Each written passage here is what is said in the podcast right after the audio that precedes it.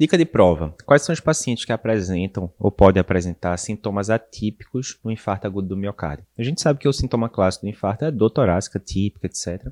Mas tem pacientes que apresentam sintomas atípicos, tipo náusea, vômito, tontura, sudorese e assim por diante.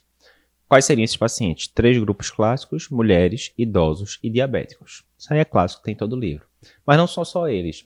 Pacientes com miocardiopatias né, crônicas, paciente com marca-passo, paciente com quadro demencial, paciente com doença renal crônica, transplantados cardíacos também são grupos que podem ter sintomas atípicos, sem ser aquela dor clássica de livro. Fica ligado.